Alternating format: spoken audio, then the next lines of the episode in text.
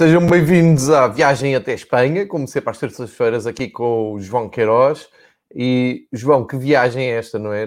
Há muito tempo não vi um campeonato eh, do topo europeu tão embrulhado. Também temos o de França, mas este de Espanha com Real Madrid, Barcelona e Atlético, minha Nossa Senhora, o que dizer sobre isto, João? Bem-vindo, obrigado por estares aqui connosco mais uma vez.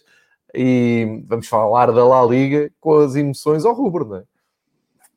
Viva João, uh, emoções ao rubro, uh, está realmente muito equiparado ao campeonato de, de França. Uh, Parece-me que as diferenças são que o Lille tem uma vantagem superior, mas há mais equipas embrulhadas na luta, porque temos quatro e em Espanha só há três equipas na disputa pelo título. De qualquer das formas, parece-me que cada semana que passa adensa-se aquela ideia de que o Atlético, independentemente de ser líder, não será o campeão Parece-me que está a perder claramente força, tem muitos lesionados, sobretudo no ataque, e os outros dois estão eh, numa, numa perseguição feroz. Eh, acabaram por oferecer-nos um extraordinário clássico, dominado pelo Real Madrid na primeira parte, excelente reação do Barcelona no segundo tempo, e acabou uh, o Real Madrid por, por vencer. Há aqui vários fatores que entram na equação, uh, provavelmente muitos deles até uh, poderão ser analisados por nós, mas uh, no final das contas serão uma batata, porque o campeonato já esteve mais que entregue ao Atlético de Madrid e agora há aqui uma autêntica incógnita sobre uh, qual será o futuro campeão espanhol. É isso mesmo, João. Se calhar começamos mesmo pelo, pelo Real Madrid, com o Barcelona. Um, vou deixar aqui uma nota que se calhar passou, pelo menos a mim tinha-me passado um, pouco despercebido na semana passada, mas depois na, na coluna uh, semanal do Valdan, que leio religiosamente, uh, percebi que houve ali o um mal-estar da parte do, do, dos responsáveis do Real Madrid com palavras que o Jurgen Klopp deixou na sua visita a Madrid. O Jurgen Klopp basicamente deixou ali a ideia que um jogo da Liga dos Campeões, desta importância, com dois clubes com tantas taças de campeões, enfim, uma podia ser uma final antecipada da prova, que não fazia sentido ser naquele cenário tão eh, secundário, vamos chamar-lhe assim, chamou ao, ali ao, ao campo de treinos, chamou o campo de treinos, assim é que é, ao, ao estádio de Stefano, onde o Real Madrid tem feito os seus jogos, causou ali um mal-estar. O Valdano foi o que, como sempre, respondeu com maior classe, elegância e respeito e disse que quando o Real Madrid tiver o seu estádio pronto, uh, aí o Anfield Road é que vai parecer um estádio de treinos. Uh, não, não, não, será assim tanto, mas pronto, teve alguma piada o Valdano. Uh, causou ali um, um certo de desconforto. Uh, e depois até o Valdano acabou por dizer, bom, com a exibição que o Liverpool fez também não merecia um estádio melhor que o de Stefan, portanto está tudo, está tudo bem, ou seja, está aqui tudo a ferver para o jogo da manhã da visita do Real Madrid um, a, Liverpool, a Liverpool, ao Anfield Road, para perceber como é que um, o Liverpool consegue ou não dar a volta um, a essa primeira mão, 3-1 para o Real Madrid. Uh, duas grandes conclusões que se tira desta última semana de futebol em Espanha é que nunca podemos dar o Real Madrid como morto, acabado, fora da corrida, pouco favorito, nada disso. Quando chega a hora H, já, já tivemos aqui N provas só este ano, não é preciso andar para, para trás. O Real Madrid, quando chega àquela hora H, quando já está toda a Europa a olhar assim de lado, a pensar, hum, é hoje que o Real Madrid cai, uh, não acontece. Acontece realmente uma alma e uma força própria de um clube único no mundo que tem, tem realmente uma grande força. Aqui a novidade é que jogou contra o Barcelona, que é o outro dos grandes clubes um, ehm, que também nos habituámos a, a não caírem facilmente, um, ehm, mas aqui deu o Real Madrid, deu bem, ganhou por 2-1, deu bem, isto é, eu acho que o mais, o, na minha, na minha opinião, humilde opinião, Acho que o jogo foi, foi dividido, podia ter dado 2-2, mesmo que ficam ali dois penaltis para marcar, e isso para a malta que acha que o Barcelona é movido a arbitragens, eh, ficou aqui a prova em contrário, pelo menos neste jogo. Eh, e depois, o que eu queria mesmo ver contigo, João, eh, e, quero saber a tua opinião, como é que viste o, o, clássico, obviamente, mas há aqui uma coisa que me chama a atenção e que hum, li no day after no, no, na imprensa, mais na marca e no AS, chamavam para a atenção, a atenção para o facto do Real Madrid ter acabado com 10, ganhou por 2-1, é verdade, acabou em, em, grandes dificuldades, podia ter havido aquele penalti na, do Mendy uh, a dar o um empate, mas os 10 jogadores que acabam o jogo, João, um, eu, eu não, vou, não vou cometer eh, o, o, exagero de dizer eu não sei se os queria na, na, minha equipa, não é isso, mas estamos a falar de um Real Madrid-Barcelona e reparem bem, o Real Madrid acaba com o Courtois, ótimo guarda-redes, mas depois estamos a falar do Real Madrid que já foi dos Galácticos, já foi do Butraguem, do Hugo Sanches, uh, por aí fora. Uh, a equipa acaba com uh, Mendy, Nacho, Éder Militão, o Lucas Vasquez saiu e deu lugar ao Odriozola, é assim que o Real Madrid acaba. Depois. Um, Marcelo na esquerda. Exatamente, Marcelo, Marcelo na esquerda, no lugar do Vinícius Júnior. Uh, o Tony Cruz também saiu, portanto, acabou o Isco no lugar do Tony Cruz. O Casemiro foi expulso, o Modric acaba o jogo e o Valverde deu, um, deu lugar ao Ansêncio, uh, terminando sem Benzema e uh, com o Mariano Dias na frente. Ou seja, um, um, um, Real Madrid que acaba com Mariano Dias, Isca, Ansensio, Odriozola uh, e na junta Éder Militão, Nash, Mendy, não é aquele Real Madrid que tu associas aos craques como o Beckham, Zidane, Figos, por, por aí fora, não é? E mesmo assim, a coisa correu bem. Ou seja, a equipa nunca se desmontou, a equipa nunca se desequilibrou, uh, mesmo jogaram muito tempo até com. Uh, muito tempo não, não, não, é muito tempo, mas jogaram uns bons minutos sem o, o Casemiro e aguentaram-se. Portanto, a, a, pergunta que fica aqui no ar é, e ao mesmo tempo, pronto, tivemos um Barcelona abaixo daquilo que estávamos à espera e do que tínhamos visto e tínhamos elogiado aqui nos últimos tempos. O Messi passou mais uma vez ao lado, o Pedri passou ao lado do jogo, o Dembélé já nem é novidade. Uh, mas no fim disto tudo, que tipo de Zidane, que tipo de Zidane, não, o tipo de treinador é Zidane uh, e com estas provas de vida dadas, com estes, com estes jogos que daqui a uns anos nós vamos olhar para esta ficha de jogo e vamos pensar, caramba, tinha que haver aqui qualquer coisa, não é? Como é que tu uh, inseres o Zidane na história do Real Madrid, dos clássicos, e porque é que este Real Madrid é tão competitivo? Basicamente é, são estes, estas reflexões que ficam do, do clássico, não é? Pois o, o, Real Madrid acaba por dar uma vez mais uma lição ao, ao Barcelona. O, o, Real Madrid, sob o comando de Zidane, jogou 11 clássicos, perdeu duas vezes e ganhou 6. Isto acaba por ter aqui algum impacto, não é? Parece que o Zidane, e em Espanha isso também é, é, é referido com, com muita uh, regularidade ou com muita assiduidade, o Zidane é, tem a, a porção mágica para, para, para derrotar o, o Barcelona o Real Madrid termina o jogo com 32% de posse de bola. Mas o que é curioso é que ao intervalo ganhava por 2-0 e também tinha 32% de posse de bola. Uh, o que é que isto significa? Uh, e foi um Real Madrid, por exemplo, estamos aqui a ver o Ramos, foi um Real Madrid sem Ramos, sem Varane, como tu, como tu salientaste, mas sem Ramos e sem Varane de início, porque, porque estavam sem Carvajal, uh, portanto foi, foi um Real Madrid assente uh, em muitas eh, figuras, ou em algumas figuras que são segundas linhas, mas tem aquele meio campo que é poderosíssimo, uh, com, com, o Casemiro, com o Kroos, com o Modric, a que se juntou o Valverde e o, e o, e o Zidane, uh, uma das particularidades que tem é frente ao Barcelona adicional e um quarto médio que acaba por sustentar solidez e robustez ao meio campo do, do Real Madrid.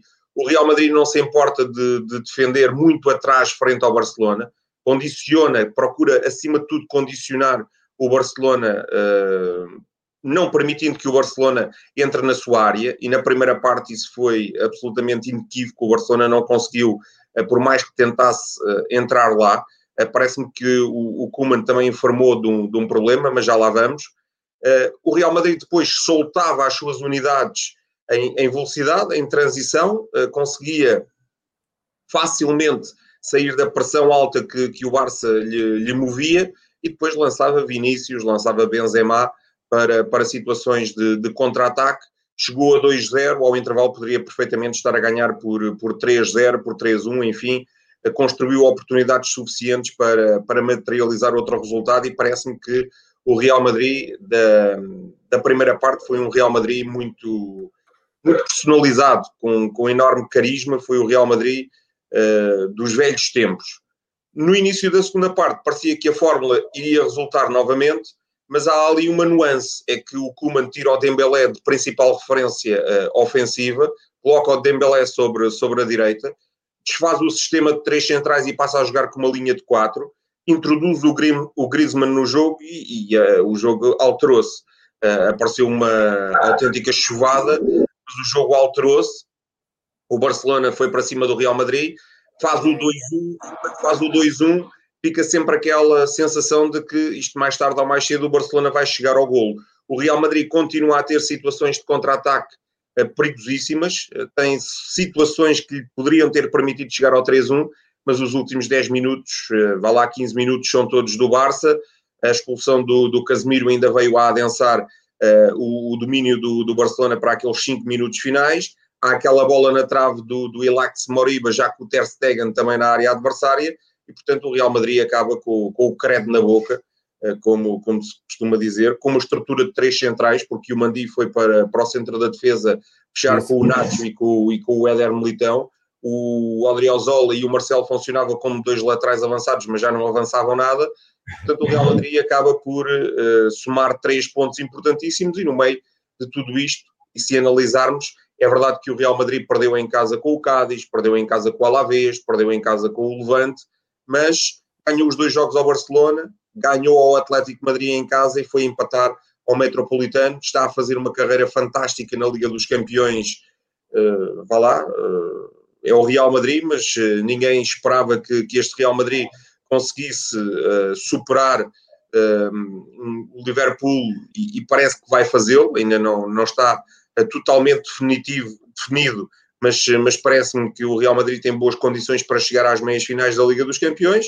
E pronto, independentemente de eu gostar também do, do Jurgen Klopp, e para não fugir a essa, essa polémica, gosto do Jurgen Klopp, gosto do Valdano, compreendo os dois, compreendo uh, que a Liga dos Campeões devia ser jogada num palco uh, absolutamente fantástico, mas também vejamos, estamos numa época de pandemia, não havendo público, uh, tanto faz jogar uh, no Santiago Bernabéu como em Anfield Road, como, como no, no Alfredo Di Stefano. Se eu sou um defensor de uma final da taça na cidade do futebol, acho que não cairia os parentes na lama, dado que não há, não há, não há público, acho que a cidade do futebol, não, não havendo a possibilidade do Jamor, seria o sítio ideal. Não me, não me faz confusão nenhuma ser, ser no campo de treinos do Real Madrid. João, já agora, aproveitando o balanço, 3-1 de Madrid eh, vai chegar para o Real carimbar a passagem às meias finais em Anfield Road, eh, tendo em conta também o momento das duas equipas que eh, vimos que o Real estava um pouco acima do Liverpool, ou podemos esperar uma daquelas noites mágicas, como o Jurgen Klopp disse, para terem uma hipótese tem que ser perfeito.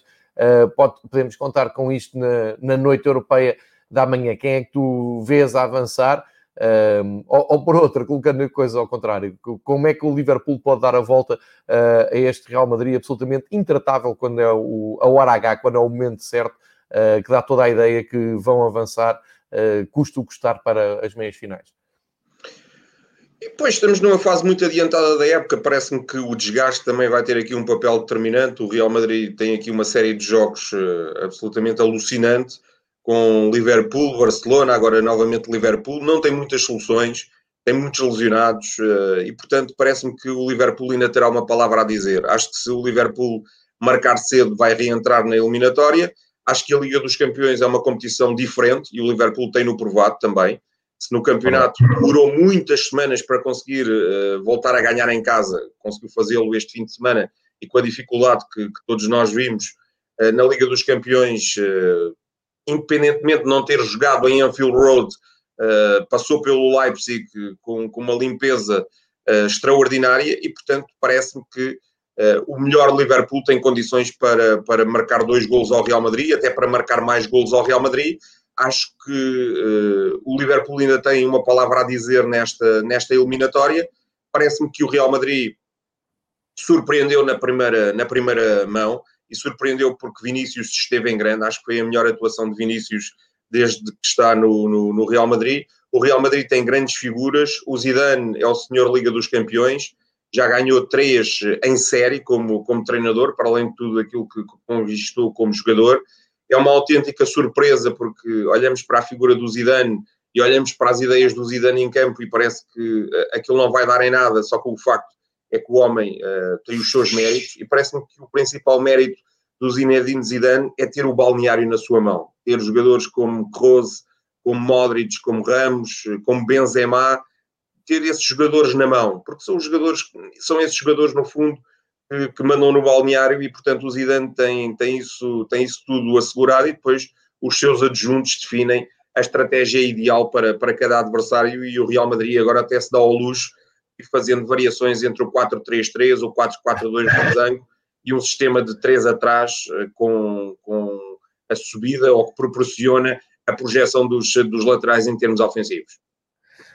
João, acho piada tu dizeres até se dá ao luxo, não é? Como se estivéssemos a falar de um treinadorzinho qualquer, mas a verdade é que é preciso falarmos disto, debatermos, refletirmos um pouco, porque o tempo passa e realmente parece que o Zidane não é treinador de futebol. Uh, passas pela imprensa tanto da Catalunha como de Madrid, parece que há sempre uma surpresa, não é? Parece que há uma surpresa. Olha, eh, jogaram, mudaram o sistema, adotou ali três centrais, olha, jogou em 4-4-2, enfim. Eu acho que é. Eu sou, eu sou um fã dos treinadores que, que mexem com, com o emocional dos atletas. Eh, e eu acho que o Zidane sabe fazê-lo, assim como o Capello sabia fazê-lo, como o Ancelotti sabia fazê-lo, como neste momento o António Conte sabe fazê-lo.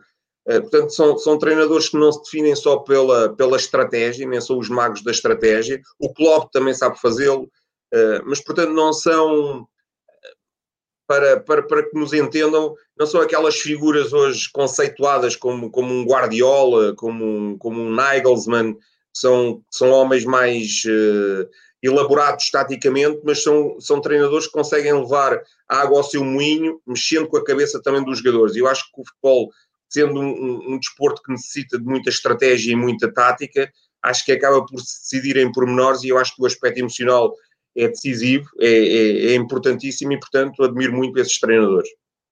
Oh, João, e como é que fica o, o, o, Barcelona, que tinha aqui uma, uma prova de fogo, pelo menos um empate uh, uh, dava-lhe para, para continuar mais otimista no, no campeonato. Uh, esta derrota é um. Achas que é um duro revés na, na, naquilo que será a aspiração principal do Barcelona, que é ganhar o campeonato. Não esquecer que ainda tem a taça para jogar eh, agora em breve, uh, final da taça deste ano, uh, com o Atlético Bilbao. Uh, mas em termos de campeonato, como é que ficam aqui uh, as contas do Barcelona, que parece que falhou na altura certa, com, como eu disse, com o Pedri muito abaixo do que era esperado, o Dembélé, o próprio Messi enfim, mesmo o Messi a passar ao lado do jogo, é verdade que ia metendo um canto olímpico, mas não, não, não foi aquele Messi preponderante, como não tem sido nos últimos clássicos, de resto. Mas como é que vês aqui, eh, ao fim de 30 jornadas, agora na reta final do campeonato, tem 65 pontos, o Atlético tem 67, o Real fica com 66. Como é que podemos interpretar aqui o que falta do campeonato para o Barcelona de Koeman? Eu acho que é claramente melhor ser segundo do que ser terceiro. E é claramente melhor estar a um ponto do que estar a dois.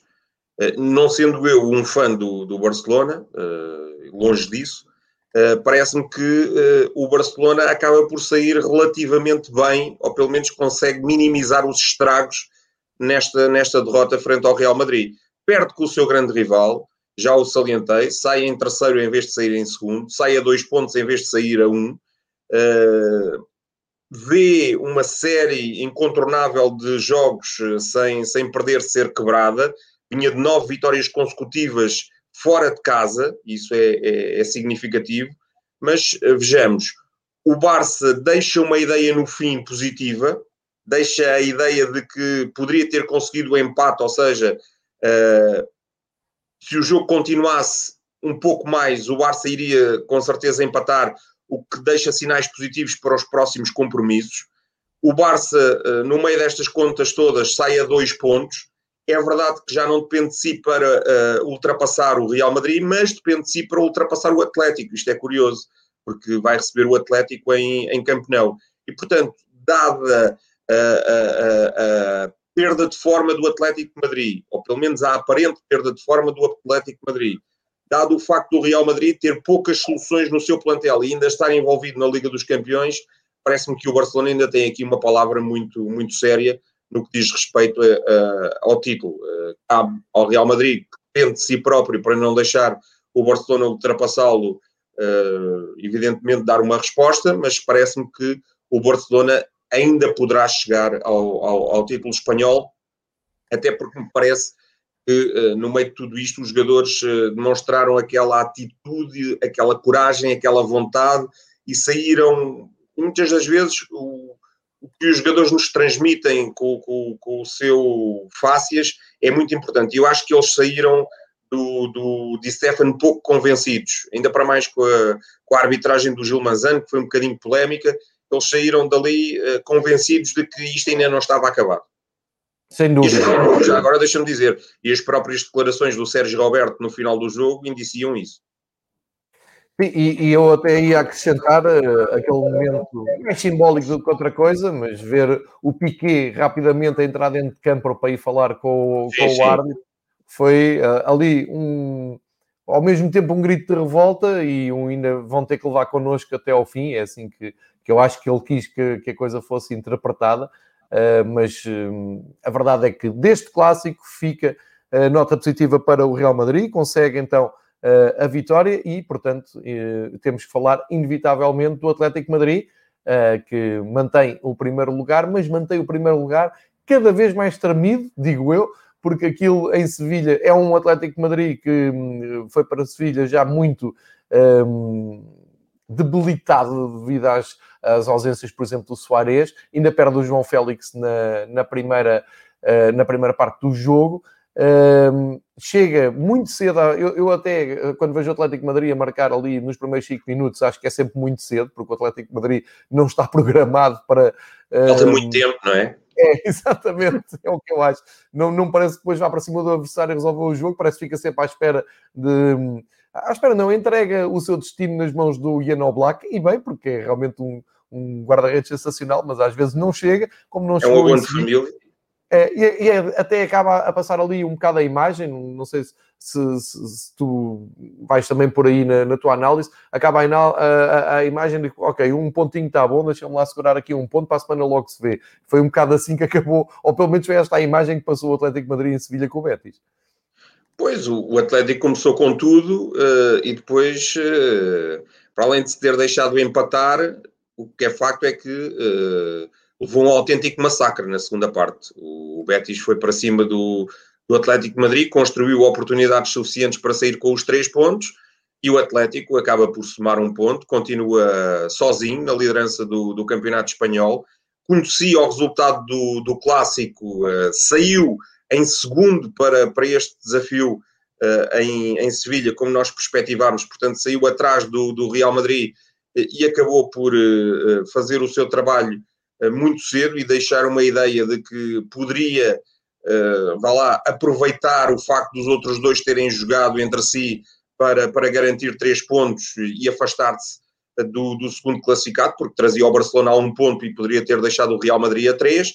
O que é facto é que o Atlético desiludiu uma vez mais e, portanto, parece-me que este, este resultado é muito lisonjeiro para, para o Atlético Madrid. Parece-me que nas próximas semanas as coisas poderão, eh, de certa forma, acalmar, porque o Atlético vai jogar com algumas equipas eh, da, da parte baixa da tabela, desde logo na próxima, no próximo fim de semana, no domingo, tem um jogo antecipado frente ao Eibar, um jogo da 33ª jornada. É curioso que a Liga uh, tirou o Barcelona e o Atlético dessa jornada e, e, e moveu-a de 28 de Abril para, para 18 de Abril, ou seja, antecipou-a 10 dias e, portanto, o Atlético eh, poderá eh, não só garantir um triunfo frente ao Eibar, como aproveitar o facto do Real Madrid jogar fora, vai jogar no Coliseu Alfonso Pérez, onde o próprio Atlético e o Barcelona não ganharam, o Atlético empatou e o Barcelona perdeu. Outro aspecto importante é que o Barcelona não joga, porque vai jogar Copa, portanto vê o seu jogo adiado. Vamos ter novamente jogos adiados na, na Liga Espanhola.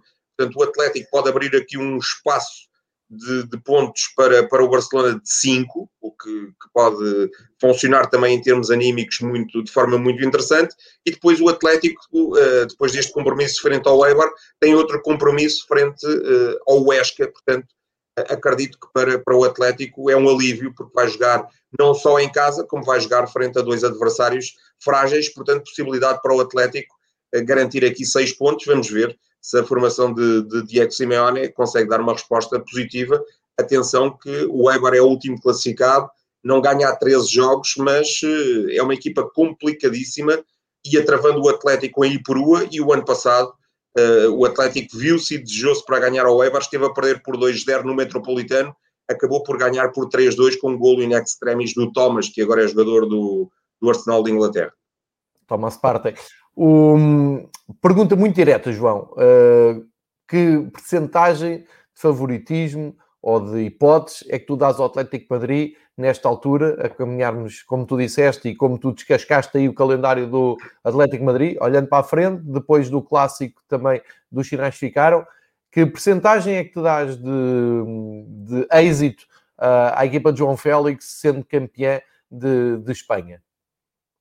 Olha, acho que as coisas estão muito, muito, muito embaralhadas. Uh, uh, acho que neste momento, se tivesse que dar alguma percentagem, daria mesmo assim 30% ao Atlético, 30% ao Real Madrid e 40% ao Barcelona. Uh, pode parecer um bocadinho Curioso. estranho, mas parece-me que o Atlético tem os 30% por ainda ser primeiro, e parece-me que lá está, como diz o povo, Candeia que vai à frente ilumina duas vezes.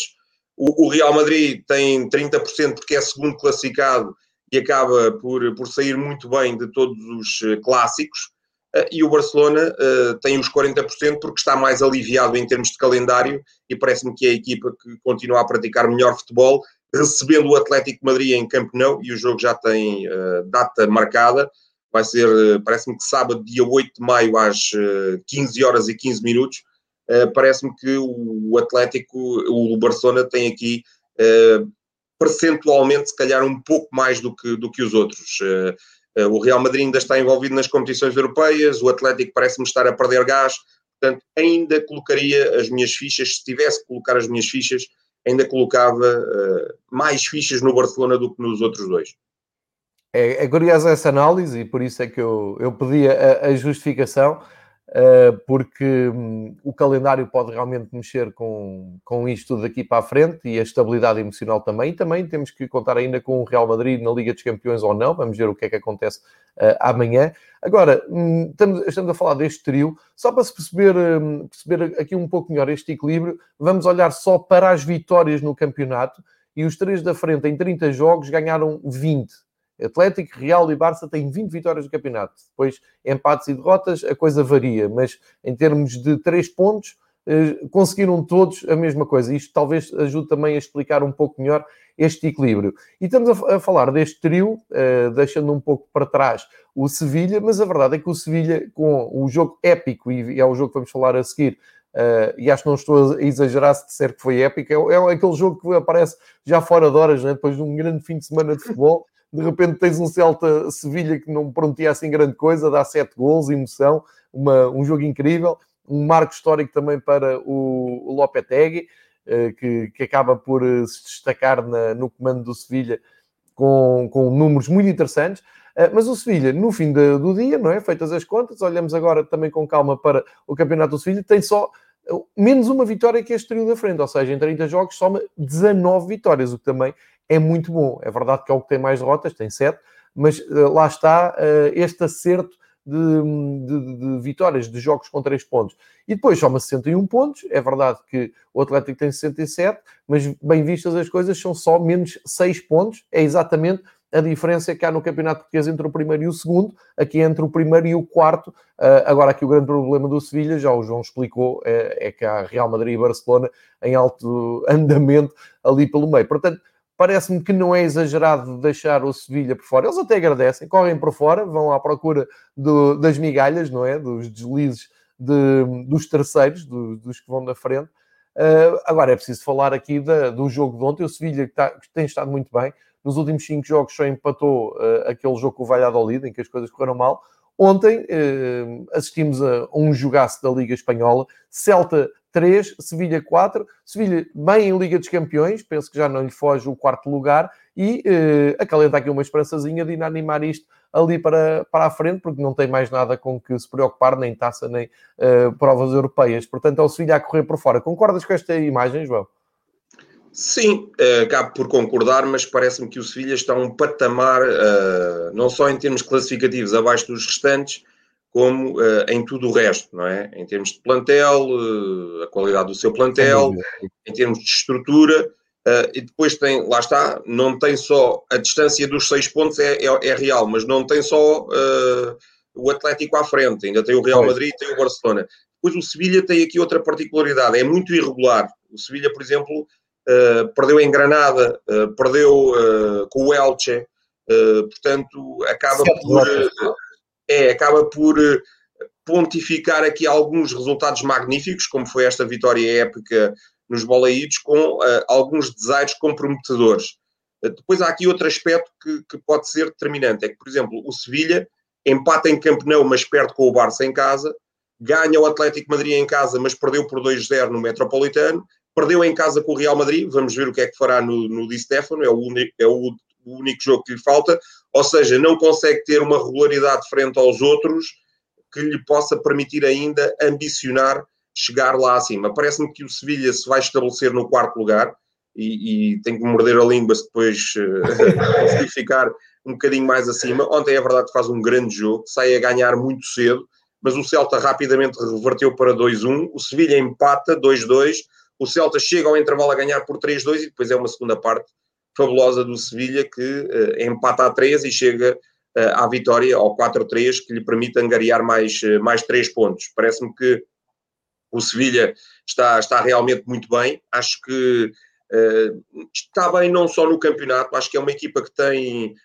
demonstrado capacidade nas provas a eliminar.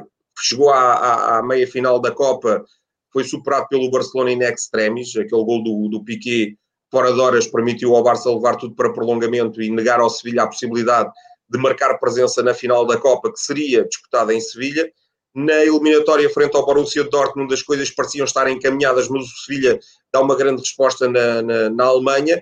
Uh, agora, parece-me que depois uh, o Sevilha uh, acaba por não ter tantas opções em termos de, de qualidade como os restantes, acaba por realizar aqui um extraordinário trabalho, não só por aquilo que estes jogadores e o seu treinador têm feito, mas o Monchi, acho que é um diretor desportivo absolutamente fantástico. Tenho sido não só no Sevilha, como na, na Roma. Uh, acho que, que isto tem claramente dentro do, do Monte. Poderá não ser este ano, mas eh, estou em crer que o Sevilha, mais tarde ou mais cedo, vai, vai continuar a acercar-se dos, dos, três, uh, dos três que têm, nos últimos tempos, uh, andado mais tempo em cima e têm conquistado títulos em Espanha. João, já agora, eh, esta aí a marcha do, do marcador, acho que vale a pena partilhar. Para quem não viu o jogo, para quem não viu o resumo, uh, e gosta de futebol e gosta da Liga Espanhola, perca um bocadinho para ver um resumo alargado, na, por exemplo, na Sport TV, que costuma passar os resumos nos noticiários, porque tem esse acordo com a Eleven, e é um canal aberto, só por isso é que eu estou a dizer, se não tiverem Eleven Sports para, para ver, vale muito a pena, porque o jogo começou como disse o João, cedo aos 7 minutos, o Koundé faz um zero e parecia, com uma assistência até do, do Acunha, que tem estado muito bem nos últimos jogos, uh, parecia que o Sevilha partiu para uma noite tranquila, nada disso. Iago Aspas bisou entre os 20 e os 23. Depois o Fernando empatou aos 35. E como disse o João, antes do intervalo, mais emoção, com o Braz Mendes a fazer o 3-2. Segunda parte, Sevilha para cima do Celta, forte e feio, gol do eterno Rakitic, uh, à passagem de uma hora de jogo, e depois quem resolveu isto foi uh, o jogador recrutado em uh, janeiro na Atalanta, de, de, Itália, o Papo Gomes, aos 76 minutos, já aqui a, a, fazer, justificar a sua chegada a Sevilha com um, belo gol, 4-3 para o Sevilha, vale a pena, porque são daqueles jogos que marcam a, a época. Eu não vou dizer que foi o melhor jogo da, da, temporada, é um dos melhores jogos da temporada, num ano em que, e, e temos-lo dito aqui, temos discutido, temos refletido muito sobre isso, um, dá a ideia que a La Liga está em, em quebra de uh, qualidade, em quebra de espetáculo, talvez, e aqui eh, também quando temos bons exemplos, uh, acho que os devemos, um, devemos falar deles e devemos até um, divulgá-los. eu agora... Deixa-me só salientar, deixa-me só salientar que é o segundo 4-3 em que o Celta do Codê se vê envolvido, porque ganhou ao Huesca por 4-3, agora perde por 4-3 e, portanto, o Codê, uh, independentemente de ter perdido, se calhar, um bocadinho aquela áurea do, do, do impacto inicial que, que trouxe, uh, está a fazer uma campanha tranquila pelo Celta. Quando chegou o Celta era o último, convém sempre recordar esse facto, e, e ninguém nos tira estes, estes jogos de 4-3, as goleadas, ele tem um 4-0, tem um 6-0, enfim, está, está a prometer pelo menos que com reforços na próxima temporada talvez possa conduzir o Celta a uma competição europeia. Boa nota, João, o Celta, já, já falámos aqui de um Celta muito aflito lá para baixo e com um futuro incerto na, na, na primeira Liga Espanhola. Portanto, uh, importante também esse, apesar da derrota, é importante também uh, não só contribuem para o espetáculo, como também cresceram muito a nível futebolístico e estão noutra dimensão na, na tabela. Eu agora via contigo aqui o resto dos resultados da Liga, da, da Liga Espanhola, da jornada 30, para perceber uh, que destaques mais é que faz, além do, destes incontornáveis que por onde passámos. Só recordar então rapidamente que o Esca ganhou 3-1 e ganha ali um oxigênio importante contra o Welsh, 3-1 uh, eh, para o Esca. O Getafe perde em casa com o Cádiz e o Cádiz uh, encaminha muito a sua manutenção uh, espetacular, diria eu, na, na primeira Liga Espanhola, depois de ter subido no, no, ano passado, depois de uma ausência de muitos anos. empata 0 entre Atlético de Bilbao e o Alavés. O Eibar perde 1-0 com o Levante, como o João há pouco já, já tinha salientado. O Villarreal perde surpreendentemente em casa a meio da sua eliminatória na Liga Europa com o Osasuna, perde 1-2. Valência foi eh, recuperar um, uma desvantagem 2-0 para conseguir resgatar um ponto à Real Sociedade, eh, que foi recebida com um passeio de honra depois de ter ganho a taça de, de Espanha do ano passado. O Real Valladolid volta a perder, perde em casa com o Granada, uh, comportamento diferente da outra equipa espanhola na, ainda na Liga Europa e que vai agora uh, Old Trafford de tentar remontar uma eliminatória que está a correr mal, começou a perder em casa.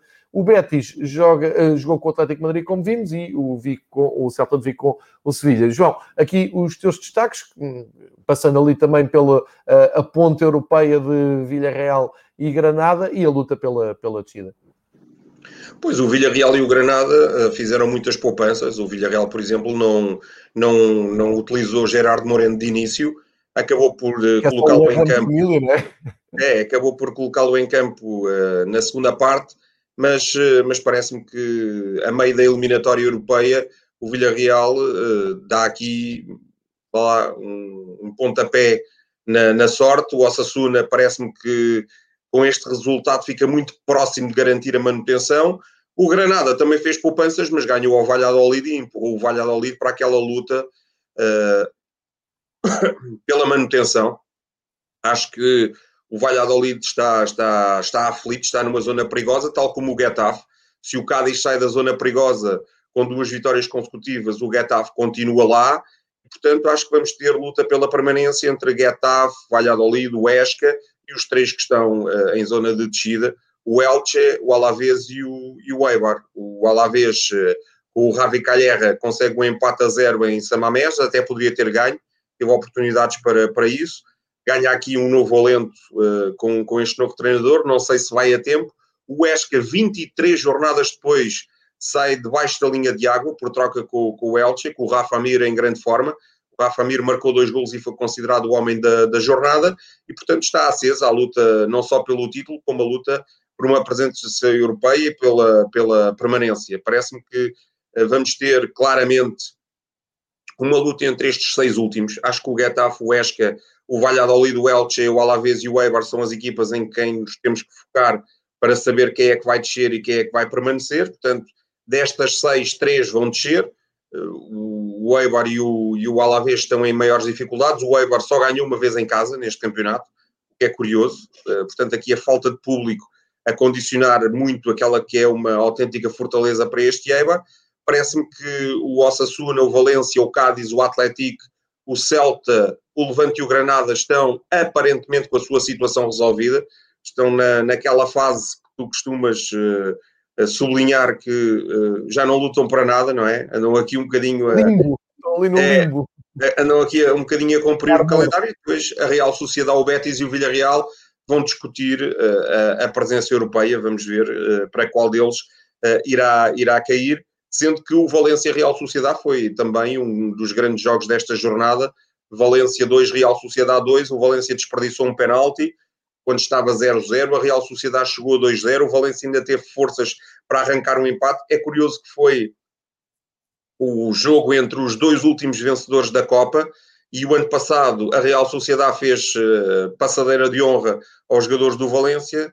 Uh, este ano foi uh, a devolução, até porque é curioso que as equipas encontram-se, não é, no seguimento das suas vitórias na taça, ou seja, tivemos Valência Real Sociedade na primeira jornada, o Valência trazia a vitória da taça da outra época, a Real Sociedade ganha agora, no meio desta época, a Copa do ano passado e o Valência, na jornada seguinte, faz eh, passadeira vermelha aos jogadores da Real Sociedade. Exatamente, e, é bonito quando, quando assim acontece.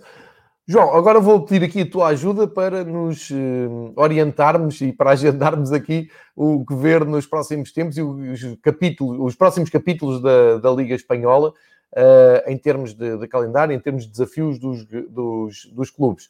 Ou seja, uh, o campeonato segue no próximo domingo, dia 18, com quase todos os jogos a decorrerem entre as 13 e as 20 horas. No próximo fim de semana vamos ter também o desfecho da taça da Copa do Rei entre Barcelona e Atlético de Bilbao, segunda oportunidade do Bilbao de ganhar uma taça no espaço de 15 dias uh, e uh, primeira oportunidade para o Barcelona somar um troféu, Barcelona de Koeman, para, uh, para esta época. Ou seja, é um fim de semana marcado para essa final da taça, mas também pelos jogos que vão acontecer ehm, na, no, no campeonato. Sendo que desses jogos eh, vamos ter o Osasuna Elche, Real Sociedade Sevilha, Alavés Huesca, Atlético Madrid Eibar, Real Betis Valência, Cádiz Celta de Vigo, o Getafe a receber o Real Madrid e o Levante a receber o Villarreal. Portanto, uh, como se percebe, os jogos de Atlético de Bilbao e Barcelona não vão acontecer, obviamente. Uh, e depois, olhando pelo calendário, a meio da semana, dia 21, eh, e acho que há pouco já referiste isso, jogam Levante Sevilha e Osasuna Valência eh, para, para uma ou outra jornada, eh, além de Betis Bilbao, Alavés Villarreal, Elche Valladolid e Cádiz Real Madrid. E depois na quinta continua. Ou seja, nós agora vamos outra vez ter desencontro de jogos, vamos ter outra vez o calendário não acertado de jogos, mas para não nos perdermos, eh, centremos só na próxima jornada e na final da Taça do Rei, porque para a semana, quando voltarmos a, a, estas conversas de futebol espanhol, vamos estar entre jornadas, ou seja, vamos estar na véspera da, da tal jornada de meio da semana. João, um, uma previsão para aquilo que será, o que é que podemos esperar da Taça do Rei, da final da Taça do Rei, uh, e o que é que achas que pode fazer o Atlético, o Real e o Sevilha na próxima jornada? Olha, acho que o Barça acaba por ser favorito e acho que terá aprendido alguma coisa com aquela final da Supertaça frente a este Atlético no mesmo estádio. É curioso que três meses depois vão se encontrar no mesmo estádio para, para uma nova final. O Atlético parece-me estar a quebrar um bocadinho aqui eh, nesta, nesta fase da temporada. Não sei se está excessivamente uh, focado nesta final, nesta segunda final de Copa. Não sei se terá acusado demasiado uh, o facto de ter perdido a, a primeira final.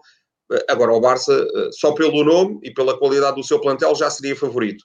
Acredito que possa uh, quebrar o tal jejum de, de, de, títulos, não é? Acho que, que a equipa do, do Barça uh, tem, tem tudo para poder uh, interromper essa série de, de, de, competições em que, em que não teve sucesso. Parece-me que a equipa do, do Barcelona poderá regressar aos títulos e depois, portanto, de um ano uh, em, que, em que não ganhou nada, este ano, pelo menos com a Copa, poderá ficar. Depois, salientar relativamente à jornada, acho que vai ser uma jornada muito interessante. Acho que há aqui quatro, cinco jogos interessantes desde logo o Real Sociedade Sevilha, mas também o Atlético Madrid Eibar, o Betis Valência, o Getafe Real Madrid e o Levante Villarreal, parece-me que são os jogos mais uh, aliciantes desta, desta jornada.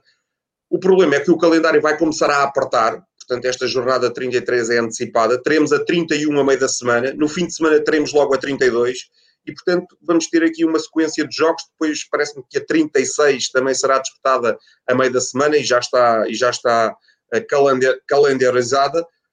Acima de tudo, na, na, nas próximas jornadas, há aqui, uh, e já referimos isso, um balão de oxigênio para, para o Atlético Madrid. Não só porque joga duas vezes em casa, vai encontrar dois adversários frágeis, como tem aqui uh, vários uh, pontos de interesse uh, analisando o calendário dos seus rivais. O Real joga duas vezes fora, vai jogar ao Coliseu frente ao Getafe e depois vai ao sul de Espanha defrontar o Cádiz, ou seja, joga duas vezes fora, vai levar o, ou vai trazer o desgaste do Liverpool acumulando aos desgastes que já, esteve, já teve frente ao Liverpool e frente ao Barcelona.